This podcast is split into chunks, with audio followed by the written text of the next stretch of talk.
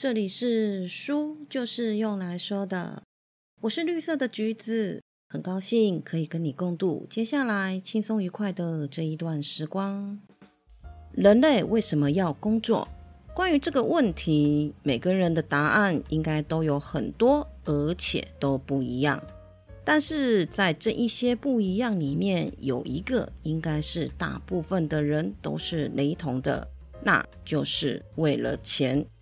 包括我，不然干嘛这么辛苦当社畜呢？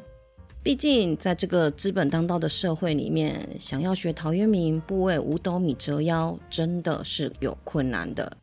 从马斯洛的需求层次来看，有钱就可以满足心理需求和安全需求这两个金字塔底层的需要。饿了需要食物充饥，渴了需要喝水解渴，身体需要衣物保暖。睡觉需要居所，出行需要交通工具，这些需求都需要钱才可以解决。有了钱，生活可以稳定，也可以免于痛苦、威胁和疾病等等。如果这些基本的生理需求得不到满足，人类的生存就成了问题了。所以，钱是生存下去的基本要素，这个应该是不容置疑的。但是，也有人说，金钱无法买到快乐。生命中美好的事情都是免费的，就像是美丽的夕阳、宽阔的大海，和与小孩相处，看着他们成长，并创造美丽的回忆。就连这本书呢，也提到了有钱不一定幸福。不知道你认同与否？但是我觉得这一句话真的有 bug。有钱不一定快乐。把人引导到了得过且过的态度，更给了懒惰鬼和懦夫逃避的借口。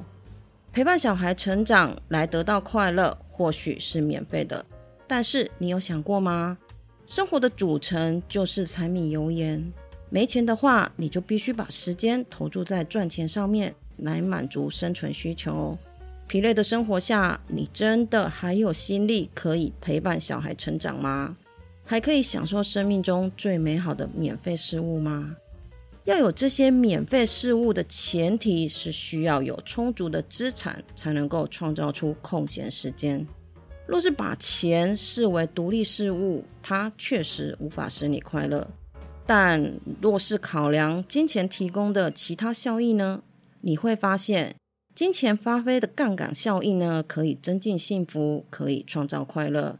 因为只要付钱，就可以让你更轻松、更频繁的从事使你快乐的活动。更重要的是，有钱才能够有更多的选择。举个例子来说，市场上卖的蛋黄酥二十五块一个，五宝村面包店一个卖一百二。当然，二十五块的不见得会比一百二十块的差，但是有钱就是可以不将就。可以选择用料不同、品质更好的蛋黄酥，甚至是全部买回来做一个开箱品尝分析。那没钱呢，就只能够接受买便宜的，甚至是不能买。小到蛋黄酥，大到人生重要事项，有钱才有选择的资格。穷困最大的痛苦是根本没有选择要或者不要的权利，摆在面前的只有一条路，你毫无选择的条件。选择贵的东西呢，也不是炫耀，而是拥有更多不同的体验，让自己了解世界其实很大，自己知道的只是很渺小的一部分。我们所有的努力都只是为了拥有掌控命运的权利而已，不会因为无钱低就，不会因为没有钱而委屈，更不会因为没有钱而悔恨。这就是努力赚钱的最佳理由。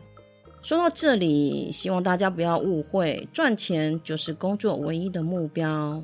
我们不是机器人，不可能不知疲倦的拼命工作赚钱着。我们有着思考和感受的能力，所以满足心灵也是不可少的。接下来，我们就来谈一谈工作跟心灵的关系吧。小时候应该很常听到这个话吧？互助合作，生活才能更好。这些话也被解读成了要帮助有困难的人这种高大上的情操，但仔细琢磨一下这句话，你会明白这句话更直白的解释是：我们的生活一定会跟别人产生交集，彼此互相合作。其实我们每天都在帮助别人，也在接受别人的帮助。就拿简单的一日三餐来说好了，我们吃的食材都是别人栽种和生产的。那为什么不会种菜的我们可以有东西吃呢？那是因为有农夫这个职业存在。或许在原始时代，凡事都要自己动手。可是现代的社会真的不需要什么都靠自己，想做什么或者是缺少什么，可以靠别人的工作成果来协助完成自己办不到或没有时间做的事情。我们的生活是建立在透过彼此的工作来互相帮助的人际网络上。每个人的工作内容或许不相同，但共通点是每一种工作都对人有帮助。为了生活，我们需要各种协助，从而制造出各种工作机会。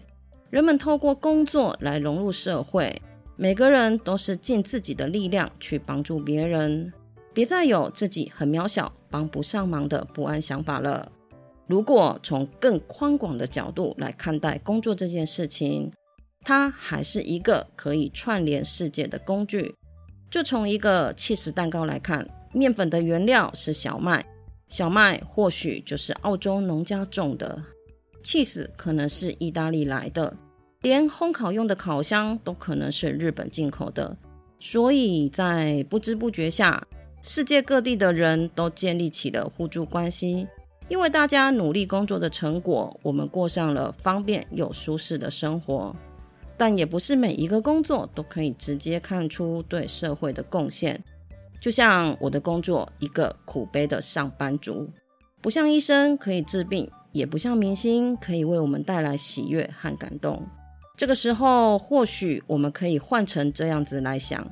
公司要推广任何的业务，就需要每个人扮演不同的角色，以分工合作的方式完成工作，最后才能够把成品展现在市场上。身为社畜的我们，或许只是负责团队中一小部分的工作，但也是不可或缺的。你有没有发现这样的一个问题？那些在工作上取得不错成绩的人，他们在生活里也是一个比较好的人呢？比如说，情绪比较稳定，情商比较高，做事认真细致，有耐心，有责任心，谦逊有礼。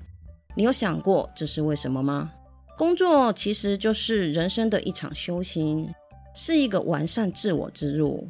没有谁可以轻轻松松的拿到高薪，也没有谁可以随随便便的被重用。那些在事业上取得不错成绩的人，原本就如此出色吗？当然不是，他们也曾经和我们一样懵懵懂懂、满身坏毛病。但是为了能够达到一定的高度，他们不得不去改变自己、完善自己，成为更好的自己，否则很难得到想要的。所以，一个脱胎换骨的自己，只是努力工作的结果。